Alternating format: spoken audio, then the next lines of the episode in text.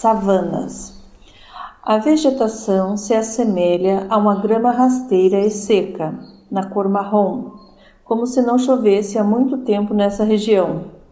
No centro da imagem existem sete alces com chifres longos e pretos. Esses animais são na cor marrom. Quem lê essa descrição das savanas que você ouve é a professora Rosana Rascondo. Ela fez esse retrato detalhado para um de seus alunos que tem baixa visão e dificuldade de enxergar figuras. Ao fundo, há árvores médias e verdes. Entre elas, há uma árvore maior, com troncos grossos e galhos curtos sem folhas. A copa dela lembra um guarda-chuva aberto. Do lado direito desta árvore grande há três árvores menores. Desde 2019, a Rosana atende estudantes no Centro de Atendimento Educacional Especializado Nathalie Barraga, em Curitiba. Seus alunos têm algum tipo de deficiência visual. Como você sabe, nessa terceira temporada do Folha na Sala, a gente está fazendo uma série quinzenal sobre a desigualdade educacional no Brasil. Mas também resolvemos ouvir os professores sobre as dificuldades específicas que surgiram nessa pandemia. Hoje, a professora Rosana nos conta como lidar com alunos com necessidades especiais em um contexto tão desfavorável como esse que estamos vivendo nos últimos meses. Então, desde que nós recebemos essa notícia que os alunos teriam ensino remoto, nós pensamos, né, como nós vamos fazer com a estimulação visual, que é algo assim tão tão, tão necessária ser presencial, ser próxima, como que nós vamos fazer, né? Mas nós tínhamos que trabalhar, nós não poderíamos deixar no, nossos alunos à margem nesse momento, principalmente nesse momento. Afinal, existe ensino remoto na educação especial? Como ele acontece? Eu sou Juliana Deodoro.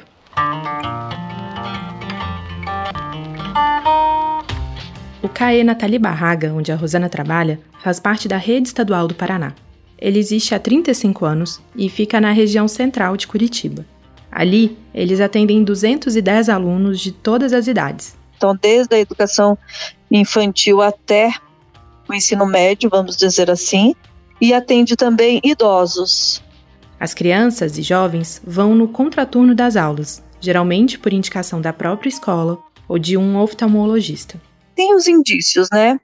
Que o aluno não está conseguindo ler, que o aluno é, pula linha, ou pula letra para copiar, ou pula palavras. Então, a gente, quando recebe esse aluno, nós fazemos uma avaliação é uma avaliação funcional da visão, onde nós avaliamos esse aluno em diversos, é, em diversos contextos, como ele lê, como ele escreve, como ele visualiza cor, como ele visualiza objeto pequeno, grande, médio, como ele visualiza, por exemplo, detalhes no rosto de uma pessoa, ou objetos que essa pessoa que, que esta pessoa está usando, a que distância, se ele para ele é melhor, ele para ele enxergar é melhor com a cortina aberta ou fechada, se ele precisa de uma luz especial, se ele precisa de uma letra maior ou menor. Depois dessa avaliação, as professoras do CAE fazem uma ponte com as escolas e explicam para professores, pedagogos e diretores quais são as necessidades dos alunos atendidos e o que eles podem fazer para que as aulas e os materiais sejam mais inclusivos. Basicamente é isso. Além do trabalho com as escolas, o CAE atende semanalmente esses alunos para realizar exercícios de estimulação visual ou atividades de mobilidade e orientação, que garantem uma independência maior no dia a dia. Cada caso é um caso e o atendimento leva em consideração as necessidades de cada um. O Conselho Nacional de Educação aprovou por unanimidade a validade do ensino remoto até dezembro do ano que vem, por causa da suspensão das aulas presenciais na pandemia. O primeiro movimento da Rosana e dos outros professores do CAE quando começou a pandemia foi se conectarem com os pais e os alunos para enviar aulas e atividades por WhatsApp. Os materiais impressos encaminhados pelas escolas eram adaptados para as necessidades de cada um e devolvidos a eles. No meio do caminho, eles tiveram algumas surpresas, como, por exemplo, o fato de alguns estudantes não se adaptarem às ferramentas do Google Classroom. Porque às vezes requer que esse aluno faça ampliação de tela, porque ele não consegue enxergar, né? O, o Classroom não é adaptado para esse, esse tipo de aluno. né? Eles não pensaram no aluno com baixa visão. Pensa-se muitas vezes no aluno cego que precisa de braille, mas acontece que eles acabam esquecendo do baixa visão, que é uma grande parcela dos nossos alunos. Então, esse aluno, ele precisa que o professor, no caso, é, entre junto com ele. Nesse período, as mães e os pais se tornaram grandes parceiros, ajudando a imprimir, a fazer as atividades, enviando retornos. E isso ficou mais evidente quando muitos deles voltaram a trabalhar e os alunos deram uma sumida. E aí, a Rosana precisou se adaptar mais uma vez. Então, eu faço muitas vezes com esse aluno fora do meu horário de trabalho, porque eu entendo também que os pais precisam trabalhar. Então, no melhor horário para eles, para a criança, para o aluno, é, eu entro juntamente com esse aluno e faço aula com ele, a estimulação visual com ele. E aí isso, assim, deu muito certo. Praticamente 100% dos meus alunos, 100% das minhas aulas, todas foram realizadas, com zero faltas.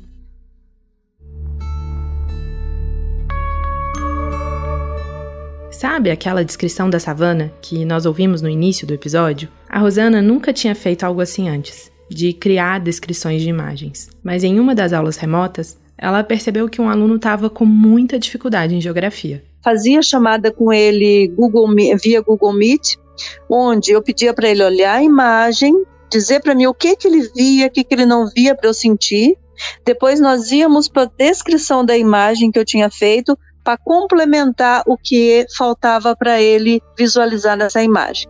Então é um, é um trabalho bem intenso de vai e volta. O nosso melhor consultor, no caso, é o aluno. É ele que nos, nos diz os caminhos que nós temos que seguir, o que está dando certo, o que, que não está.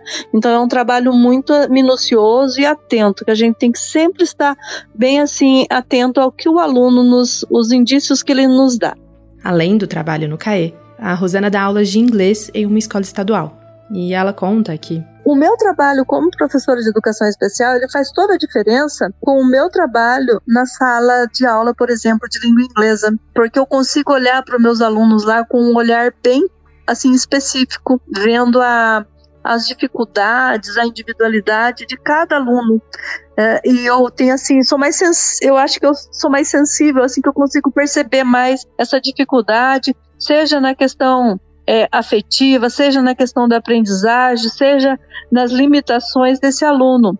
Então, eu acho que a educação especial, para mim, ela, ela contribui para mim como ser humano, para mim como profissional, como professora, ela contribui assim com a minha formação de ser humano no sentido global. Eu estou sempre aprendendo, estou sempre aprendendo, aprendo muito com meus alunos. Rosana, em algum momento você achou que não ia dar certo? É, por vários momentos a gente, a gente se sente assim esgotadas, cansadas, principalmente agora no final, e a gente percebe isso com os alunos também. Mas nosso grupo, como eu disse para você, é um grupo bastante coeso, bastante unido e a gente dá muita força um para o outro, sabe? A gente compartilha mesmo. A gente compartilha as alegrias, as tristezas, quando está brava, quando está feliz uma com as outras, sabe? Eu acho que eu não tive nem tempo para pensar, tipo, isso não vai dar certo. A gente não tinha outra alternativa. A gente só tinha ou fazia ou fazia. Então, acho que isso também motivou muito, sabe? E assim, nós fomos aprendendo, é, junto com a pandemia, nasceu um novo professor. E que professora que é essa? É difícil definir, assim, mas é uma professora, assim, que não mede esforços para ver seu aluno aprender e superar seus, suas dificuldades. Acho que é isso, sabe? Então, é uma professora que não, que não tem limites, vamos dizer assim. Eu costumo dizer, e eu já ouvi muitas vezes essa uma frase que diz assim, que trabalhar com a educação é enfrentar desafios, né? Mas a educação especial, ela se coloca como somente como desafio mesmo, né? É desafio constante, todo dia e diário.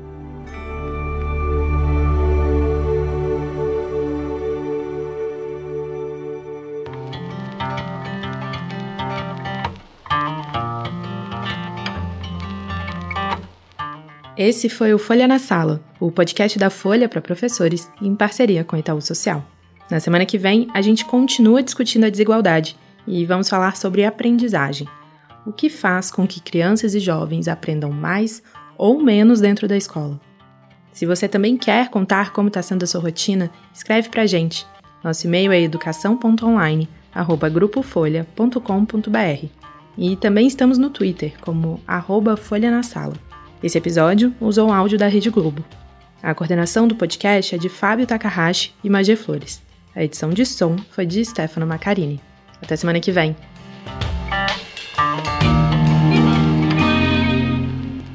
Para tecer uma educação de qualidade é preciso entrelaçar bons fios. O Polo, ambiente de formação do Itaú Social, valoriza os saberes, o diálogo e a troca de experiências. Conheça mais sobre o Polo em polo.org.br.